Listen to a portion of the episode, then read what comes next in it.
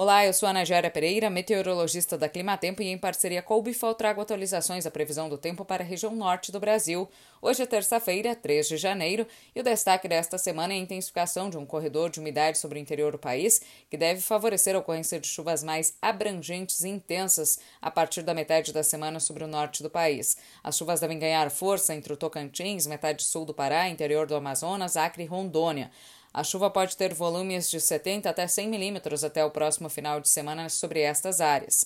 É uma chuva que garante manutenção da umidade no solo para o bom desenvolvimento dos cultivos de verão, especialmente no estado de Rondônia, que vinha enfrentando grande irregularidade das chuvas desde a primavera. Mas também é uma chuva que deve impactar as atividades no campo, especialmente os tratos culturais.